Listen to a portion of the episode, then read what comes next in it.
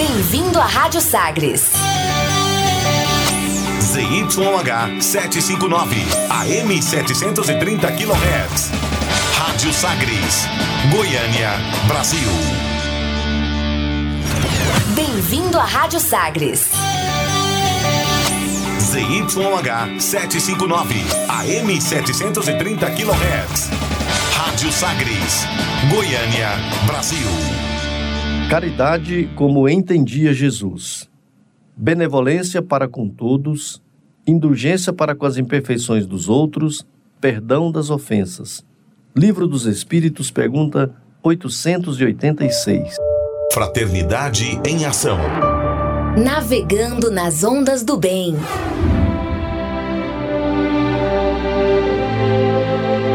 Olá, caro ouvinte. Começa agora a Fraternidade em Ação de hoje. Aqui é seu amigo Sebastião Ribeiro, que em nome do Mestre Jesus terá a alegria de estar a seu lado neste programa. Mensagens, entrevistas, músicas. Vamos juntos refletir o verdadeiro sentido da caridade, conforme nos ensina Jesus.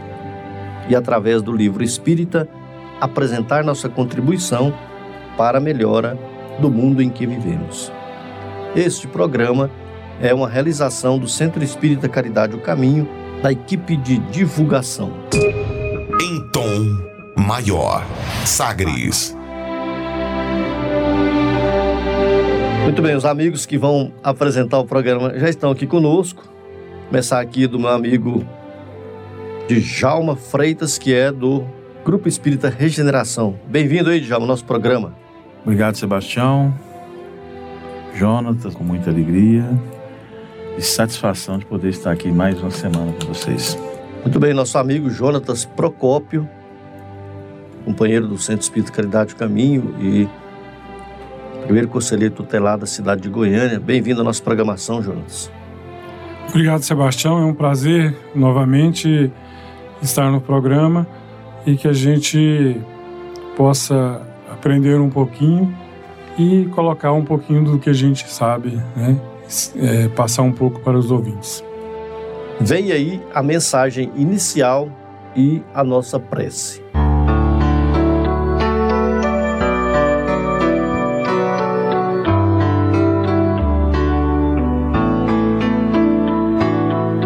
Game Over. O título desse novo trabalho certamente chamará a atenção dos que estão acostumados com os nossos relatos do lado de cá. A vida humana vem sendo tratada banalmente, feito um jogo qualquer. A competitividade entre as crianças e os jovens torna-se a cada dia uma prática rotineira, revelando que o importante é vencer, é ser o melhor sempre.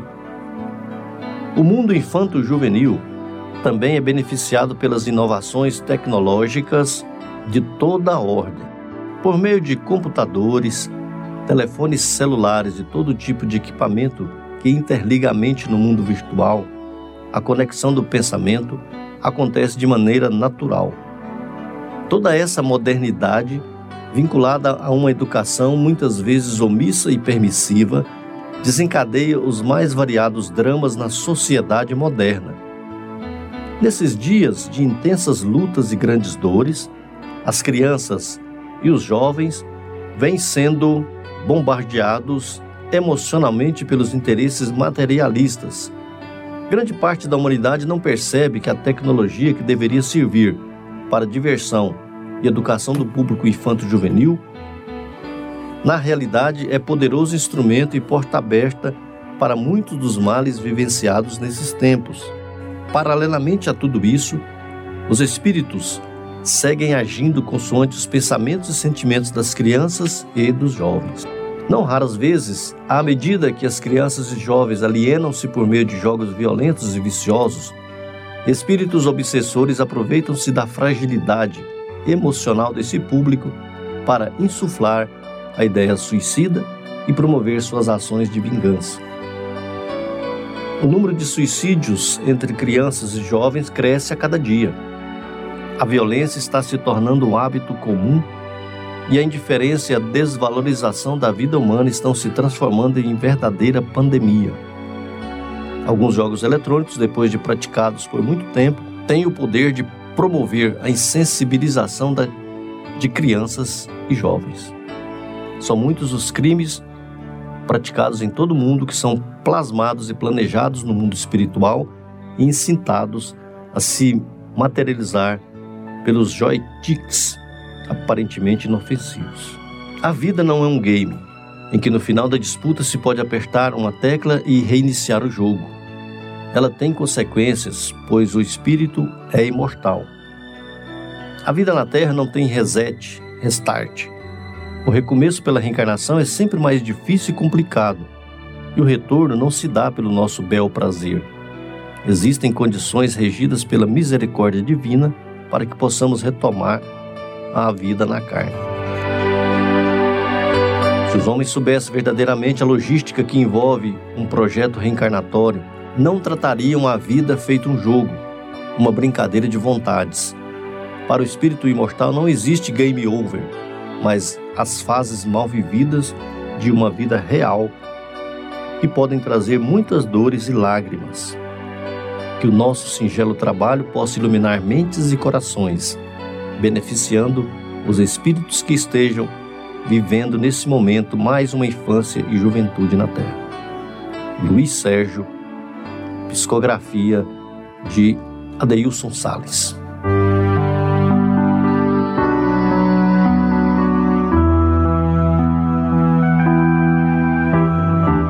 Glória a Deus nas alturas, paz na terra aos homens de boa vontade.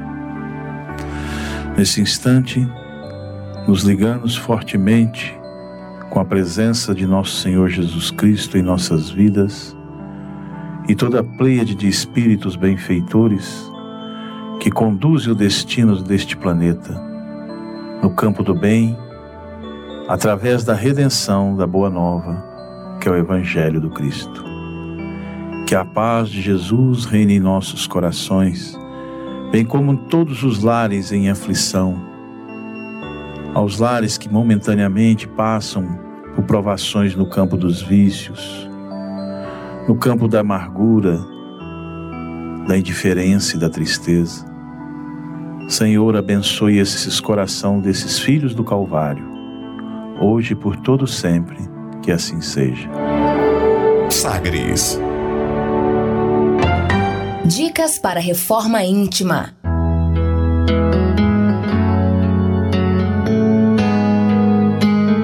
Amigo ouvinte, a reforma interior é a grande meta de todos nós que somos seres eternos.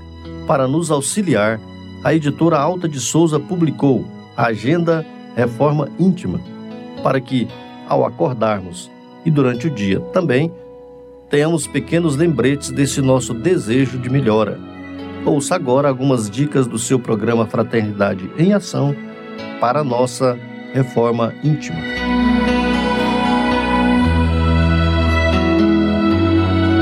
Reflexão.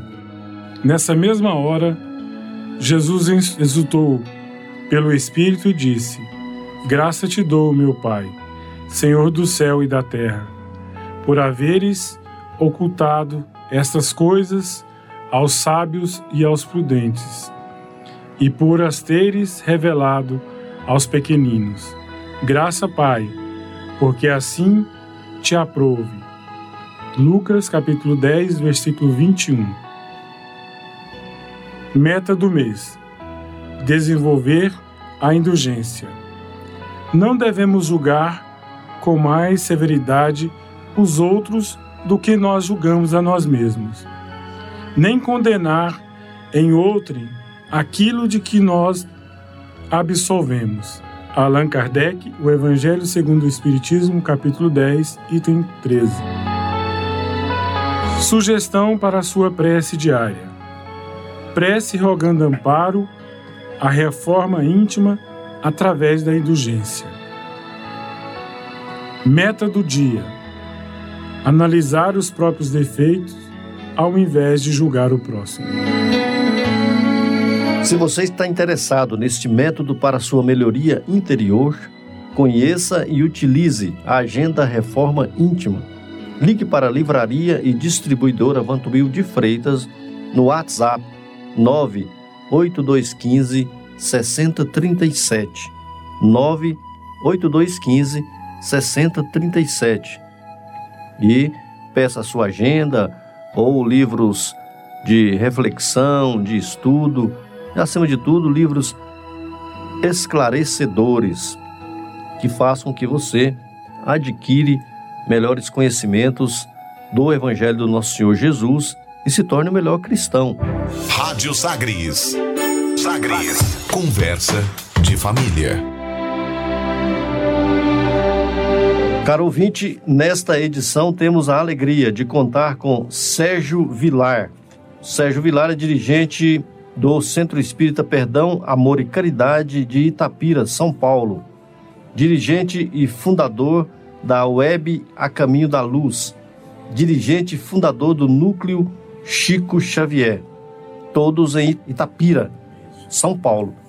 Sérgio vai falar conosco sobre o tema Perdoar é inteligente.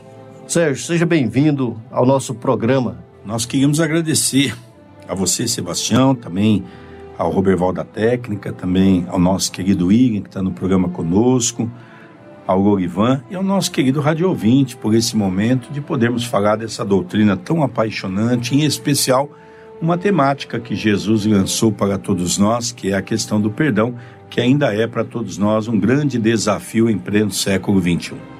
Pois é, Sérgio, parece que eu vou fazer uma pergunta que é óbvia, mas eu vou fazer ela porque às vezes tem pessoas que não, não acham que seja. O perdão, ele faz parte das leis de Deus? E muito interessante, porque Jesus, quando passou em nossos meios, então Jesus nos deixou uma temática muito interessante: reconciliai com os vossos inimigos enquanto estáis a caminho com ele. Num outro momento, Jesus também oferta a nós uma outra oportunidade quando ele diz que, em vez de nós doarmos as coisas no templo, não é? Que naquela época havia um costume de entregar os bens no gasofilácio para Deus, que era um espaço dentro do templo religioso de nossas doações, Jesus então disse a Pedro que antes de nós entrarmos num templo e antes de nós doarmos alguma coisa para alguém, era importante que nós então reconciliássemos com os nossos inimigos para que depois pudéssemos então ofertar a Deus a nossa oferenda. Então, a temática do perdão é uma temática muito interessante, mas que a gente percebe ainda que há necessidade de compreender um pouco mais para viver um pouco melhor. Pois é, como é que surgiu é, esse título, Sérgio? Perdoar é inteligente. Você é capaz de perdoar? Na verdade, foi uma temática pedida, Sebastião, por uns amigos de Portugal, principalmente de Viseu. Nós temos feito um trabalho em Portugal, temos ido duas vezes por ano para Portugal, onde nós fazemos a pomadinha Chico Xavier. E nós realmente preparamos essa palestra porque tem um livro, né, que é um livro que eu gosto muito, de um professor de universidade do Ceará, o Dr. Francisco Cajazeiras, quando ele fala da temática do perdão, e num determinado momento ele diz que perdoar é inteligente. E nós começamos a desenvolver esse assunto porque a própria ciência hoje tem comprovado, e nós temos é, visto pesquisas americanas, por exemplo, com referência ao câncer, que lá em Portugal se chama o cancro. Quando nós é, todos nós temos células cancerígenas. E quando nós não trabalhamos muito bem essa dialética da questão da raiva, do ódio, quando nós ainda temos esses sentimentos dentro do nosso pensamento, muitas pessoas fazem eclodir as células cancerígenas e aí provocando muitas vezes um câncer fatal. Então, por isso que nós começamos a perceber que muitas de nossas doenças, segundo a ciência tradicionalista, chamado é, as doenças ocultas, elas na verdade são de desequilíbrio dos nossos pensamentos. E é aí que nós começamos a perceber a importância de nós perdoarmos, no sentido de que, com o processo daquilo que a reencarnação hoje vem nos ofertar a todos nós os conhecimentos de Jesus, mostrando para nós de uma maneira definitiva de que nós estamos aqui para a nossa evolução. E todos nós que muitas vezes nos sentimos vítima, e talvez isso é uma mensagem para o nosso rádio ouvinte pensar nesse momento, todas as vezes que nós sentimos ser vítima, na grande verdade, nós estamos colhendo alguma coisa. Vamos relembrar, Sebastião, aquela primeira epístola de Paulo, quando ele diz que o plantio é livre, mas a colheita tornar-se-á obrigatória. Então nós vemos que tudo aquilo que nós passamos no dia a dia não é apenas uma mera coincidência ou um esquecimento de Deus, como muitos imaginam. É na verdade um processo reencarnatório onde todos nós estamos colhendo as mazelas que fizemos em outrora. Então, eu pedi licença para o Sérgio Vilar, né, nosso convidado aqui, Sérgio. Para mim, eu esqueci de, né, de chamar o Lorivan para apresentação. O Lorivan, que é o nosso coordenador é, da é, Cidadania em Defesa da Vida, é, a favor da vida contra o aborto. Lorivan Macedo, que é do Centro Espírita Irmão Áureo, né? E trabalha nas atividades, várias atividades voluntárias naquela instituição, instituição irmã, instituição amiga. Lorivan, seja bem-vindo, me perdoa, meu amigo. Muita alegria, Sebastião Ribeiro, Djalma, William, o programa Fraternidade em Ação. Para nós é uma honra estarmos aqui, mas hoje o convidado especial é o nosso Sérgio Vilar, nosso grande amigo, né, o que faz um trabalho maravilhoso em Portugal, como está tá nos, nos informando né, sobre a importância dessa temática, né? Perdoar, o perdão. E nós vamos falar um pouquinho também sobre a terceira Concafras Mundial logo, logo em seguida aí, viu? Sem dúvida, vamos falar assim e, e o Djalma, o William, o Jonatas ficam à vontade também para nós palestrarmos aí, para nós conversarmos aí com o nosso amigo Sérgio Vilar. Sérgio, é, outro, outro questionamento que nos ocorre, é, por exemplo, é, você falou da, da, todos nós temos células cancerígenas, né? E se é, a ofensa, nós sabemos que de acordo com os nossos sentimentos, nós vamos né, fazer eclodir aí essas células para que causam câncer, né? E se a ofensa for assim muito grave e, e, e nós não dermos conta de tomar uma atitude, qual que é que devemos fazer? Qual, é, qual atitude que devemos tomar, né? Já que agora percebendo que, né, William, percebendo que nós podemos fazer eclodir aí essas células cancerígenas, o esforço tem que ser muito maior, hein, Sérgio? É verdade, Sebastião. É, também agradecendo aqui a presença do Djalma, né, que está aqui com a gente também, essa alegria de poder compartilhar com os companheiros aqui de Goiânia nesse programa. Logicamente, Sebastião, nós começamos a perceber que não é uma temática tão simples, por isso eu tenho o hábito de dizer na minha palestra que esse tema é a temática do século XXI, talvez ainda um dos temas mais difíceis, porque para podermos entender o sentido de perdoar, nós temos que entender o sentido da vida. Porque quando alguém nos faz uma ofensa, logicamente, nós sabemos hoje, pelo processo da reencarnação, que nós não estamos sendo vítimas. Sim. Eu tenho nessa palestra, eu até faço uma conscientização das pessoas, mostrando para as pessoas que não tem vítima. Todos nós somos os algozes de ontem, que hoje, né?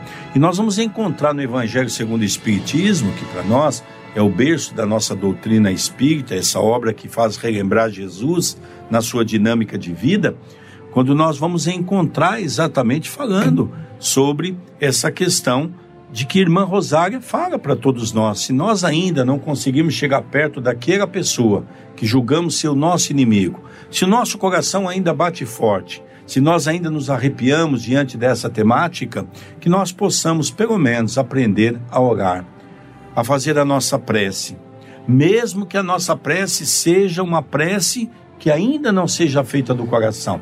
Porque nós temos um, um péssimo defeito que é não assumir a condição de não perdoar. Por exemplo, Sebastião, é muito comum a gente ouvir assim: ah, eu perdoei Fulano. Desde que, quando a gente faz esse cumprimento, desde as que... coisas se complicam. Porque desde que a pessoa não fale comigo, está condicionando. Desde que ela não passe na rua desde que ela não se dirija a mim. Ou seja, você não perdoou.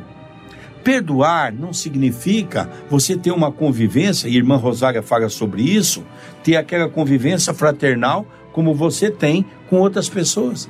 Hoje nós estamos vendo a problemática do processo reencarnatório. Quantas pessoas reencarnam no mesmo lar, desafetos de ontem, que hoje vêm bailar pelo processo da reencarnação na busca da sua evolução. Quantos casos nós vemos, por exemplo, de uma família composta de um pai, de uma mãe e de uma filha? A filha e a mãe disputam o amor do pai. Exatamente aquele mesmo triângulo amoroso do passado: o homem, a mulher e a amante.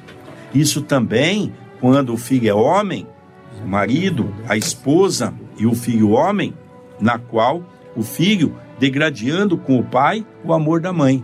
Então a gente começa a perceber é, que o processo reencarnatório mostra para todos nós, não só num processo familiar, mas também num processo social, aquelas pessoas que nitidamente nos apresenta como inimigos. É interessante, Sebastião, a gente, por exemplo, vive certo. num movimento muito interessante.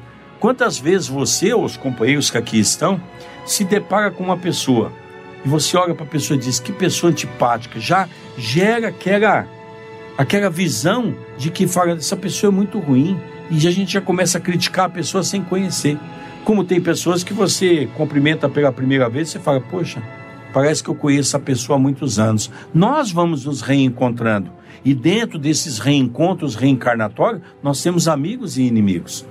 A doutrina espírita, como eu sempre digo, ela sai na frente das outras religiões porque nós temos que buscar a causa. E nós não vamos buscar a causa do perdão se nós não buscarmos a causa em vidas anteriores. Certo. Pois não, William? É, de acordo com o que o senhor estava falando, o senhor está falando que o perdão trata células cancerosas, né? É, esse perdão também trataria outras doenças? Como é que isso agiria no organismo humano? Tem um, uma finalidade realmente é só o câncer que curou e trataria outras situações na existência do ser humano? Na verdade, William, boa pergunta que nós podemos esclarecer um pouco mais. Na verdade, não é só a questão, é, não é que se trata. Acontece que a doença se desenvolve pelo, pelo sentido contrário, a doença se desenvolve a partir do momento que eu desequilibro as minhas emoções, onde o meu pensamento passa a ter um pensamento de rancor, um pensamento de um sentimento negativo, aquilo começa a corroer as nossas fibras íntimas e aquilo vai propiciar em determinados órgãos do nosso corpo essas células que vão, de uma certa forma, eclodir e acaba então aparecendo as doenças. Isso não é só com a questão do câncer, é a questão que nós temos gástrica, é a questão do coração quase todo o nosso organismo é composto do nosso pensamento, o nosso pensamento que rege o nosso corpo. E a maioria das nossas doenças são geradas exatamente pelo desequilíbrio do nosso pensamento. E entre os desequilíbrios do nosso pensamento, um deles que mais afeta diretamente é quando nós então não aprendemos a perdoar. E é isso que acaba de uma certa forma. Eu vou contar até rapidamente, William, um caso muito interessante Sim. da minha família. Eu eh, nós, nós temos uma prima que até desencarnou, e essa prima, ela teve um problema com a mãe e com uma irmã. E ela parou de conversar com a mãe e com a irmã e desatinou dentro dela um processo muito grave de perturbação. Então ela passou a ter um ódio pela mãe, pela irmã, ela passou a ter um sentimento totalmente negativo quando de repente apareceu um câncer fulminante nos ossos, não é? E ali começou-se então todo um tratamento. Foi interessante que os médicos haviam dado a ela poucos dias e ela mandou me chamar. E ela disse: Sérgio, eu sei, já frequentei o centro, eu sei que você fala muito do pensamento positivo. Eu queria me preparar para chegar melhor do mundo espiritual. Eu disse: é muito fácil. Você quer viver mais algum tempo? Eu falei: eu queria. Você vai ter que fazer assim, você vai ter que perdoar, mas perdoar de coração. Chame a tua mãe, dê um abraço. Aproveite essa oportunidade enquanto você ainda está no corpo. Chame a tua irmã. Aproveite essa oportunidade. Não leve essa mágoa para o mundo espiritual. que é essa mágoa que desencadeou em você as células cancerígenas. E é interessante que os médicos da Unicamp haviam dado a ela no máximo cinco dias de sobrevida. E depois que ela, naquele mesmo dia, mandou chamar a mãe, mandou chamar a irmã, recompôs toda a família, pediu desculpa, elas choraram muito, elas acabaram se reencontrando uma com a outra ali, naquele momento, essa moça ainda viveu mais dez meses. Nossa, que interessante. Que foi a oportunidade que ela teve. Essas são as benécias que o alto nos dá. Sim. Porque os no, o nosso corpo, ele se faz de equilíbrio. E esse equilíbrio, da mesma maneira que nós perdemos, nós também podemos voltar a reconstituir essa condição. Né, Will? Então, Sim. essa pergunta foi muito importante para nós esclarecermos um pouco mais essa temática. Interessante. Aproveitando, Sérgio, dessa, desse esclarecimento que você passou para o William, você abordou um tópico que a gente, às vezes, tanto como espíritos não espíritas, devemos estar atentos de não levar processos de vingança, de mágoa e de rancor para o plano espiritual. Porque lá a gente sabe que o, a, o remorso, o reparo é muito mais difícil.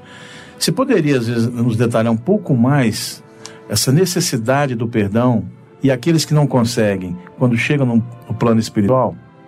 É verdade, Jalma. Essa pergunta sua, veja, tudo se desencadeia dentro desse processo que nós hoje, é, na condição de espíritas, e logicamente, quando eu digo, você tocou num assunto belíssimo, por exemplo, não é? Porque é um assunto discutido por todas as religiões, é um assunto bíblico. É? Nós viemos de um Velho Testamento, ali na época de Moisés, o olho por olho, dente por dente, não é? a lei de Talião.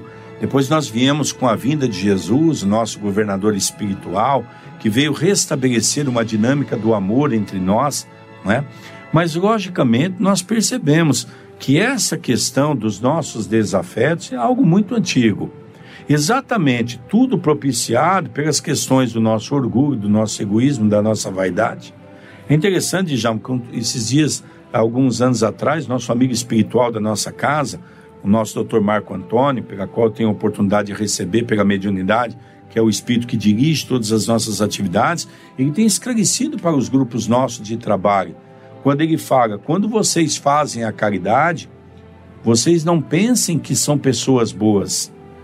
Na verdade, vocês estão fazendo exatamente o auxílio a vocês, de poderem recompor com os desafetos de ontem, que estão a caminho de jornada hoje, uns em condições melhores, outros em condições piores, né, para que vocês possam recompor. Agora, logicamente, não defendendo os princípios da doutrina espírita, mas mostrando não é, a base que a doutrina espírita nos dá de que realmente hoje nós sabemos que tem um plano espiritual. Aquela ideia que nós carregamos em sociedade, quando se fala, por exemplo, morreu, ficou bom, isso não existe nós voltamos para o mundo espiritual exatamente levando todas as condições do nosso espírito. Exatamente no que tange as coisas boas e no que tange as coisas ruins. Eu levo as minhas imperfeições, eu levo os meus vícios, eu levo as minhas indiferenças, porque toda aquela problemática que eu tenho hoje no campo do meu pensamento, se eu desencarnar nesse exato momento, passo para o outro lado perdendo apenas o corpo físico, mas exatamente uma radiografia daquilo que eu vivo hoje. Então a questão do perdão para nós os espíritas, ela tem uma amplitude maior. Ela tem uma amplitude maior porque ela vem exatamente mostrar para nós por que, que nós temos que perdoar. Por que, que as religiões até hoje não conseguiram tocar em definitivo e com propriedade sobre esse assunto? Porque ela é difícil de se explicar olhando apenas uma existência, uma encarnação. Mas quando eu começo a, a voltar no passado, a estudar o capítulo da re, reencarnação e a começar a compreender de que nós somos espíritos que fomos criados para a busca da evolução, mas para chegarmos lá, nós ainda somos geridos pelo orgulho, pelo egoísmo, pelo ódio que isso faz com que muitas pessoas se afastem de nós. Né? Se você olhar o sentido da palavra inimigo, nós vamos perceber que fomos amigos. E algum fato ocorreu para que nós nos tornarmos inimigo. Não é? Então a gente começa a perceber, Djalma, que realmente nós, os espíritas, temos ferramentas para compreender de uma maneira mais ampla que existe todo esse conceito doutrinário para que possamos entender melhor. Agora, há uma coisa, Djalma, que dentro da sua pergunta foi muito importante. Compreender é uma coisa, viver é outra coisa totalmente diferente. Aí está o desafio que a doutrina espírita propõe para todos nós. Jonatas, pois não, Jonatas? É, eu queria perguntar para o senhor que a palestra do senhor é perdoar é inteligente, né? No mundo de hoje, é, o senhor acha que a gente evoluiu é, é, até porque na, as grandes guerras que nós tivemos, nós tivemos grandes mágoas na, na, na, na sociedade que vivemos. O senhor acha que nós caminhamos um passo à frente na, na inteligência do perdoar ou ainda está muito leigo esse avançar nosso? Se nós analisarmos e formos estudar o primeiro capítulo do Evangelho segundo o Espiritismo, eu não vim destruir a lei, nós vamos pegar três momentos cruciais da humanidade. Nós vamos pegar o primeiro momento com Moisés, que é o momento primitivo da humanidade. Avançando um pouco mais, nós vamos pegar o segundo momento, que é o momento da, da vinda do nosso governador espiritual, o próprio Jesus, que está aqui desde o começo, desde o princípio. E nós vamos ver o terceiro momento, que é o momento do Espiritismo, trazendo para todos nós aí é, o Consolador prometido. Nós vamos perceber que na primeira era primitiva, o mal age totalmente sobre o bem. Quando Jesus veio para a Terra, e nós vamos encontrar aquela mensagem no Evangelho segundo o Espiritismo, que quando Jesus passou pela Terra, fez estremecê-la, porque pronunciou pela primeira vez a primeira palavra do alfabeto divino, que é a palavra amor, e eis que a doutrina espírita veio trazer a segunda palavra do alfabeto divino, que é a palavra reencarnação, aí nós já começamos a perceber que o amor já começa a ter uma finalidade. Mas mesmo dentro do mundo de provas e expiações, que é o mundo que nós vivemos até a atualidade, o mal ainda campeia sobre o bem. Então nós estamos vendo tudo isso que nós estamos vendo hoje em termos de sociedade, de comportamento do homem. E nós vamos entrar no mundo de regeneração, aonde o bem já vai predominar o mal. Poderia, você perguntar, como nosso querido rádio ouvinte pode perguntar, por exemplo, se a gente poderia dar um exemplo do que vem a ser o mundo de expiação, ah, um mundo de regeneração. E aí nós vamos buscar, por exemplo, o estudo do livro Nosso Lar. Nosso Lar, uma cidade que na década de 40 tinha um milhão de habitantes no mundo espiritual. Nós vamos encontrar ali algo maravilhoso, aonde o bem predomina, auxiliando o mal, aonde o mal ali não tem vez. Esse será o protótipo do mundo de regeneração. Agora, é natural que nós hoje ainda tendo as últimas oportunidades, porque também o planeta precisa evoluir. E há um equívoco daqueles que acham que isso aqui vai perdurar dessa maneira, isso aqui vai, estar, vai ficar parado, não. Mesmo porque a reencarnação é dinâmica. E como disse Jesus, há muitas moradas na casa do Pai. Isso aqui vai alcançar um grau de evolução pela qual os espíritos que aqui permanecerem, logicamente vão compreender essa temática do perdão. Agora, se nós analisarmos bem, nós vamos perceber que nós avançamos sim dentro da sua pergunta, mas muito pouco. Nós ainda vemos, por exemplo, a questão, quem acompanhou essa semana na televisão, tem ouvido falar, por exemplo, de que a ONU revelou que já é o segundo ano consecutivo em que aumentou a fome no mundo. A gente fica perguntando: será que Deus esqueceu de suprir os celeiros para atender toda a demanda de filhos que ele colocou no planeta. E aí nós vamos no Livro dos Espíritos, já em 1857, quando Allan Kardec projeta uma pergunta dessa natureza, o que, que os Espíritos nos respondem? Se alguém passa fome, é por causa da dureza do homem, do seu orgulho, do seu egoísmo sua e vaidade. da sua vaidade. E o mais, e o mais grave, João, eu, eu preparei uma palestra que nós estamos apresentando, inclusive na Europa também, aonde vem um assunto mais grave ainda. O Brasil, há três, quatro anos atrás, soltou uma divulgação, aliás, a ONU soltou uma divulgação há três, quatro anos atrás, dizendo que o Brasil é o lixo, essa é a temática. O Brasil é o lixo mais rico do mundo. Como é que nós podemos justificar tantas pessoas passando fome, sendo que nós temos tanta comida jogada fora? Então, tudo isso vem desencadear esse processo. Nós não vamos aprender a perdoar se nós não aprendermos a amar. amar. O senhor acha que é, é, não só nós espíritas, mas toda uma sociedade, é, o perdão é um tabu e está muito difícil romper essa barreira, porque, como o senhor falou do amor, porque quando a gente vence tabus, né, por exemplo, é, o dito tabu, né, que é um, um, sei lá, um preconceito, né? Quando a gente rompe essas barreiras, a gente consegue romper muita coisa e a gente consegue amar, né? Mas a sociedade ainda tem esse tabu do perdão, né? Que as pessoas ainda não conseguem. É, quem é, tem a graça de conhecer a doutrina espírita é, tem essa satisfação de saber, né? Toda essa história. Mas o outro né, que não entende, como o senhor falou, a grandeza de Deus, fica se cobrando, né? E aí esse tabu não é vencido nunca. É verdade, mas é um tabu que nós temos que relembrar que não é coletivo. É um tabu individual, porque é uma, um trabalho individual de cada ser a busca da sua evolução. E é aí que as coisas se complicam um pouco, eu tive a oportunidade, João, de conviver desde 1985 na casa de Chico Xavier. Aonde nós podemos ali compreender claramente o que é o amor.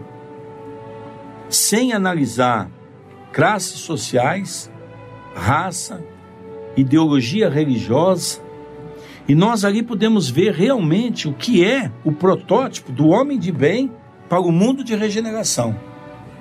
Então nós começamos a perceber que ainda Enquanto nós não estudarmos profundamente a nossa personalidade no campo da reforma íntima, nós ainda vamos continuar com esse tabu, um termo muito bem colocado por ti, porque é exatamente a exteriorização do homem velho. Diga de passagem, vamos relembrar que tudo que nós estamos conversando hoje está em Jesus.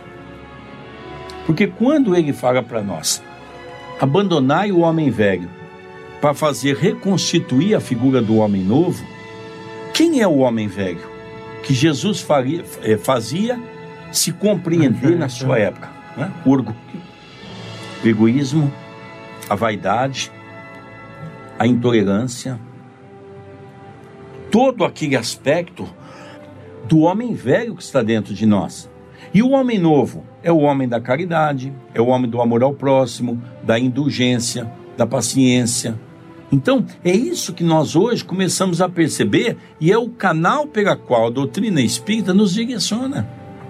A mudança íntima, fazendo-nos compreender toda essa reformulação. É porque quando a gente aprende é, a trabalhar a mágoa, o rancor, né? Isso ajuda a gente a perdoar, né? Porque o que acontece com a gente é que a gente não trabalha isso, né? A gente, inclusive, eu, eu até perguntaria para o senhor, é, que nós temos a tendência é, é de jogar muito para Deus, né? Ah, não, se Deus perdoa, eu perdoo, né? É, se, Deus, se Deus perdoa lá, o perdão é, é, é divino, mas também é nosso, né? O Jones, você tocou num assunto muito interessante. Há muitas pessoas que carregam um complexo íntimo, achando que cometeu um erro grave. Isso é uma das causas hoje que tem apontado na questão da depressão é exatamente as pessoas achando que Deus não vai lhe perdoar. Pela nossa pequenez, tem, Deus tem que nos perdoar? Não. Eu faço me lembrar Mahatma Gandhi. Mahatma Gandhi, no momento crucial da sua vida, onde eles já haviam colocado perto dele alguém que ia escrever sua autobiografia, um jornalista muito famoso na Índia, e de repente, quando ele sofre aquele atentado, e aquele jornalista, aproveitando aquele momento, lhe pergunta a ele: Gandhi, você perdoa o seu ofensor? E Gandhi, com todas as letras, diz: não. Aquilo então, o jornalista achou que ele estaria comprometendo toda a obra. Um homem que foi tão bom, que sempre falou do perdão. E aí o jornalista pergunta: por que, que você não perdoa? E aí ele deu uma belíssima resposta, porque ele não fez nada para mim. Ele está fazendo é para ele. Então eu não me sinto ofendido. Por isso eu não tenho que perdoá-lo. Então é essa a explicação que é de um cristão, não é? Então nós começamos a perceber, João, que realmente nós precisamos tirar. Nós somos tão pequenos, Deus é tão grande que todos os nossos erros hoje são erros que nós temos dentro de um processo evolutivo, mas cabe a cada um de nós. Eu errei, eu errei. O que eu preciso fazer para me acertar? Né? É aí que nós vamos então tendo esse entendimento que a evolução se faz de passo a passo. Ela não se faz de um dia para a noite. Se nós pegarmos o livro Libertação, André Luiz ouviu uma frase muito interessante. Nós estamos há 40 mil anos lutando contra a razão. Também não vamos imaginar que a evolução vai se dar do dia para a noite. De uma hora para outra, Mas né? demora um pouco. É, o Sérgio Vilar é dirigente do Centro Espírita Perdão, Amor e Caridade de Itapira, São Paulo, falando sobre o tema Perdoar é Inteligente. Você é capaz de perdoar? William, pois não? É, a gente tava falando aí, você ia falando a respeito que ele é de Tapira, né, seu Sérgio? É, eu só poderia falar a respeito um pouquinho da sua casa espírita, quais as atividades que a senhora desenvolve lá, pra gente estar, assim, aprendendo com essas atividades também. William, na verdade a nossa casa é uma casa um pouco atípica, não é? Porque nós estamos entre as 10 casas espíritas mais antigas do Brasil, do Brasil Sebastião.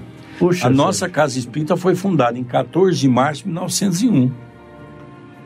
E há uma- um detalhe interessante que o espírito comunicante foi exatamente o espírito de São Luís Gonzaga, Sim. que 17 anos depois veio então contribuir com o nosso querido Chico Xavier em Pedro Leopoldo, dando o nome dele na casa Centro Espírita Luiz Gonzaga, não é? Era a árvore, era a árvore que está, estava sendo trazido da França para o Brasil. Então nós temos todas as atividades, não é? Evangelização, temos a sopa, temos 120 pessoas hoje estudando Kardec nos nossos cursos, não é?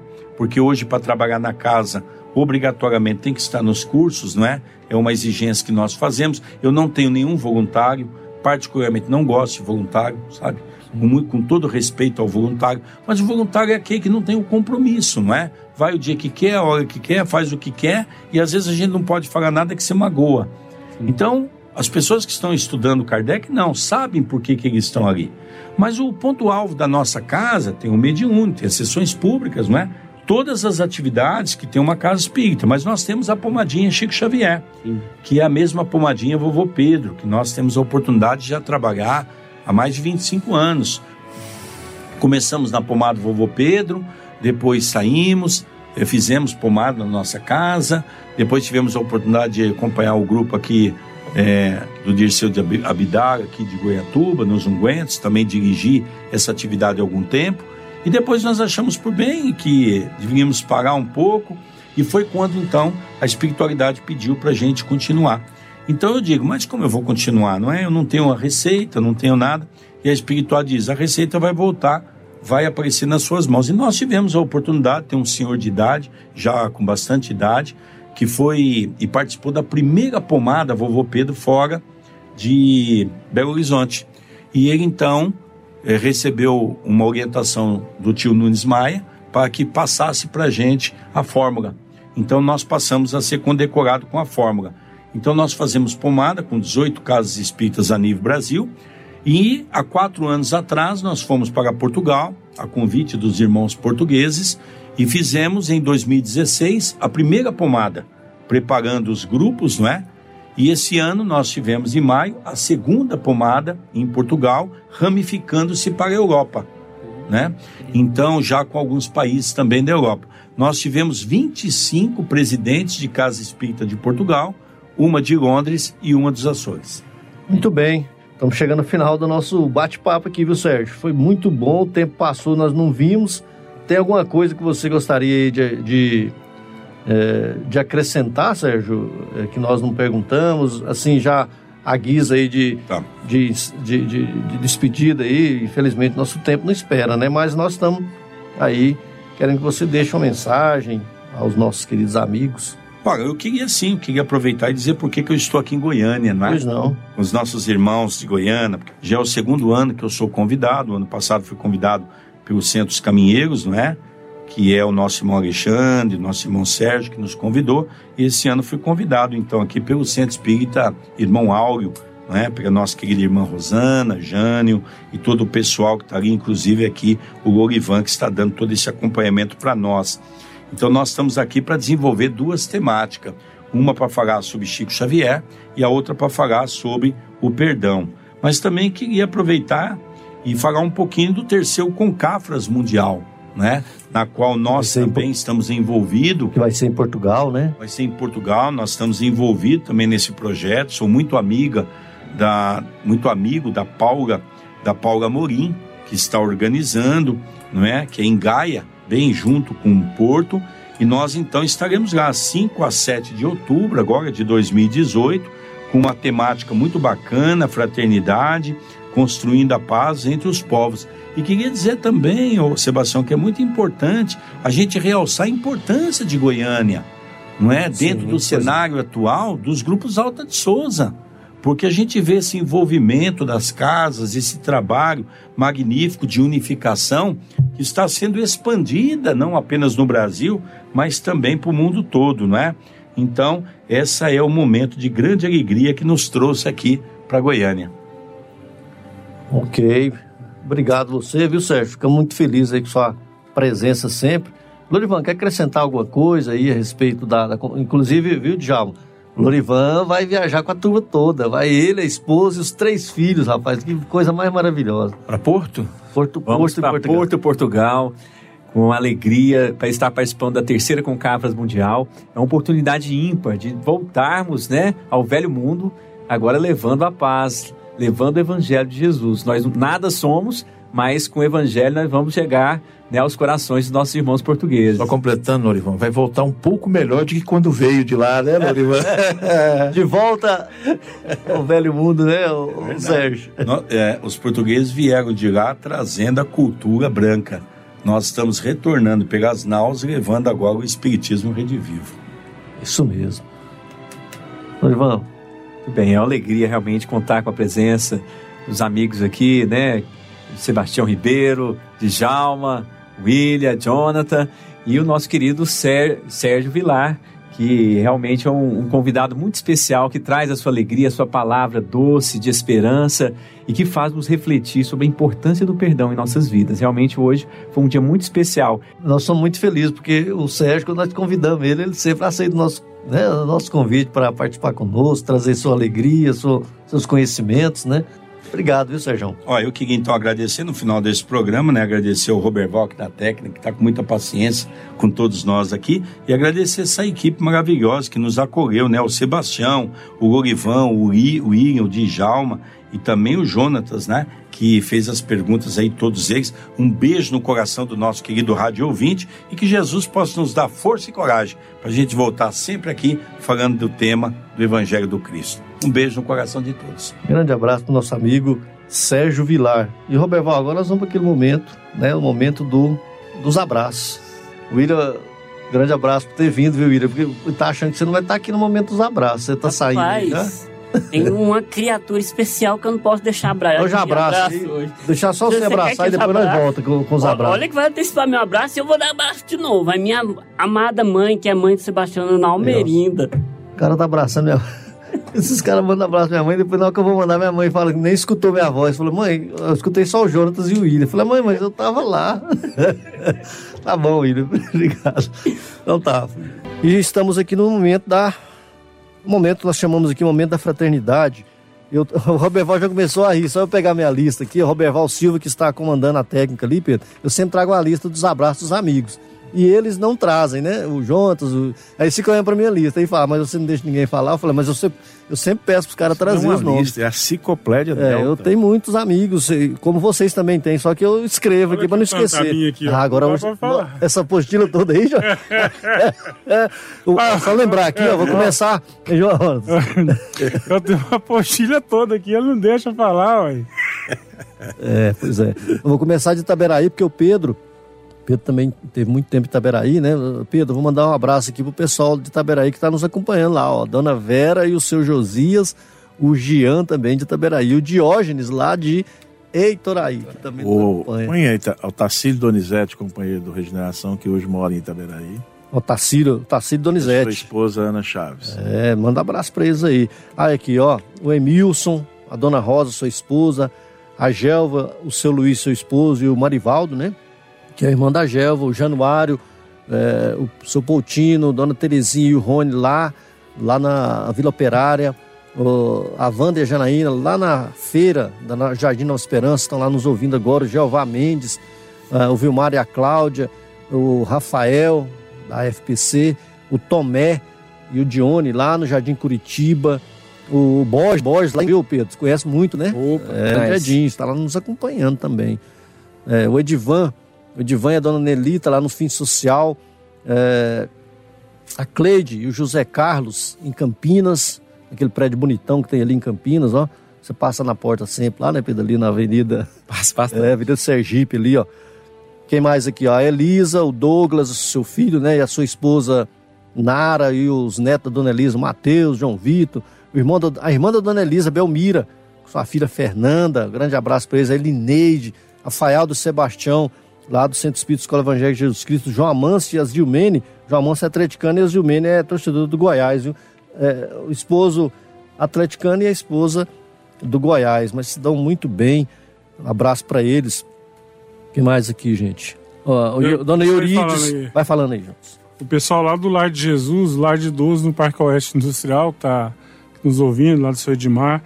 É o Wilton, a Sandra do IPAC, a Márcia, o Valdinei, todo o pessoal do IPAC lá que trabalha com a gente lá. E lá da Redenção, lá. Isso, o pessoal da Carla, a, irmã, né, minhas a Carla? sobrinhas, é, a Melissa, Seu cunhado lá, o o Enoque. Enoque, Enoque gente gosta, boa. Enoque gosta do Tião. É, o pessoal do Centro de Mensageiro da Luz, na Vila Brasília. Muito bom. A Zezinha, Cidinha e o seu irmão, né, o Zezinho, são lá do Novo Mundo e ali do bairro Feliz. O Ailton, lá da Vila São José, o Ailton, Ailton, Ailton Guapó. A dona Cândida e o seu esposo, seu Walter, também é lá da Vila São José. Tá vendo de já amanhã minha lista aqui. Aqui a, o, o Antônio Otaviano, que é de Goianésia também, o Posto dos Mensageiros, o pessoal dos Postos Mensageiros lá no Independência das Mansões, Pedro, ali no, lá do Ricardinho, do Ricardo. Cada coordenador estão lá agora, no momento lá, as mães nos ouvindo. O, o posto lá no Tatim, lá na- no, no bairro da Vitória, o posto Vantuil de Freitas também nos acompanha, seu Adão ali no posto é, Anália Franco, é, o Estevo Daltro, você não lembrou do Estevo Daltro, né? Aí, ó, tô lembrando do Estevo aqui, ó. Quem mais? O William Barros, a dona. Márcia, Estevo, dona Bárbara, quem mais? Um abraço pro Estevinho. Estevo do GAN. É. Estevo do GAN. O Júnior Pinheiro em Aparecida, o Zé Hamilton e a Tânia, no residencial Hugo de Moraes, o Zé Augusto, Jonatas, ó. Zé Augusto Teles, que é Sobrinho do do Mendonça Pérez. o nosso escritor. Ele é lá do Carmen. Pereira, mãe da Juliana e da Renapes. Quem que é Inclusive, Carmen é minha esposa. Sua esposa aí, ó. Tem que mandar um abraço pro seu esposo. Só esse detalhe, né, Roberto Valsil? O Regis, nosso amigo Regis. Não, peraí, ainda tem mais aqui, ó. O Marcão, a Dona América, são lá em Campinas. Não posso esquecer de ninguém aqui, ó.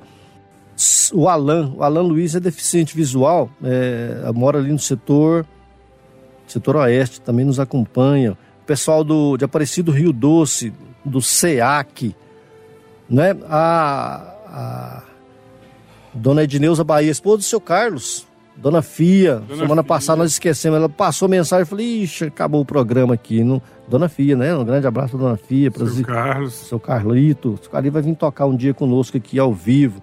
Quem mais, hein? Acho que não esqueci não aqui, a Juliana, essa Alcides, você falou do Alcides também?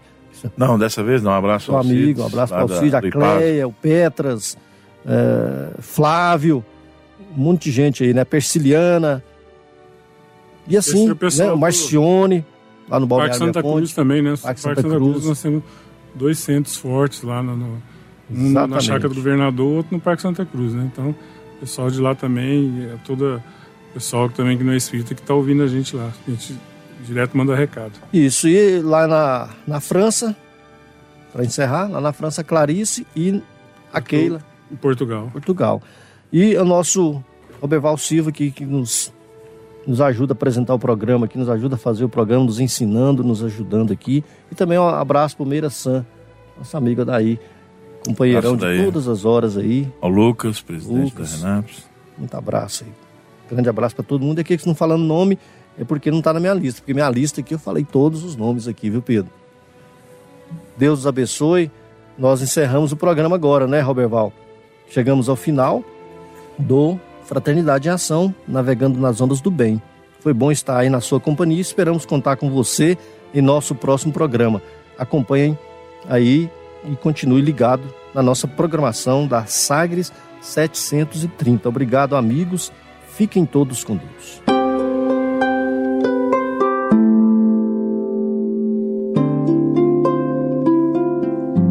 Onde eu vim? Existem espíritos? Posso nascer de novo? Por que sofremos tanto? Existe vida depois da morte? Para onde vou depois da morte? O que é reencarnação? O que é mediunidade? Amigo ouvinte, as respostas a essas e a tantas outras questões você encontrará conhecendo a doutrina espírita em seu tríplice aspecto: ciência, filosofia e religião. Procure uma instituição espírita em sua cidade. Participe das reuniões públicas. Conheça, leia e estude o Espiritismo e se beneficie com as suas luzes.